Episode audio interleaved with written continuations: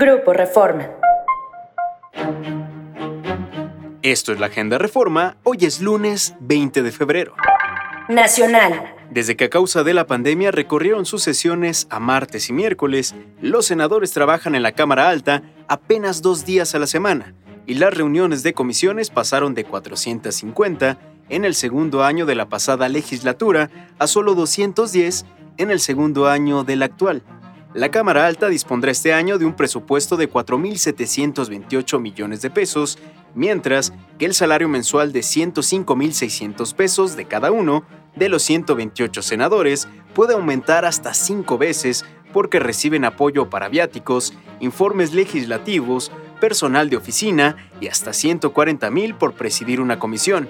Sin embargo, su ausencia en el recinto legislativo durante cinco días de la semana la resienten hasta los boleros. Mientras activistas ciudadanos aplaudieron la propuesta del expresidente Felipe Calderón de reconstruir a la oposición y dar cabida a ciudadanos para el 2024, líderes de Morena los cuestionaron.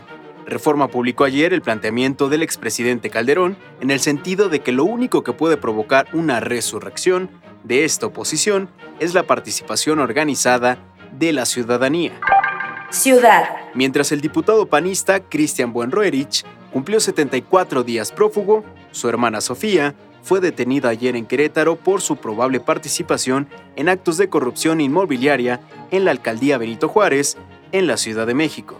De acuerdo con la fiscalía, la hermana del exalcalde fungía como apoderada legal de una empresa ligada a uno de los servidores públicos involucrados con cobros ilegales a cambio de favores para los desarrolladores. Gente. Pinocho de Guillermo del Toro consiguió otro triunfo mientras que sin novedad en el frente fue nombrada mejor película. Es todo en la Agenda Reforma. ¿Quieres saber más? Síguenos en reforma.com, elnorte.com y mural.com.mx, así como las diferentes plataformas de redes sociales de Grupo Reforma.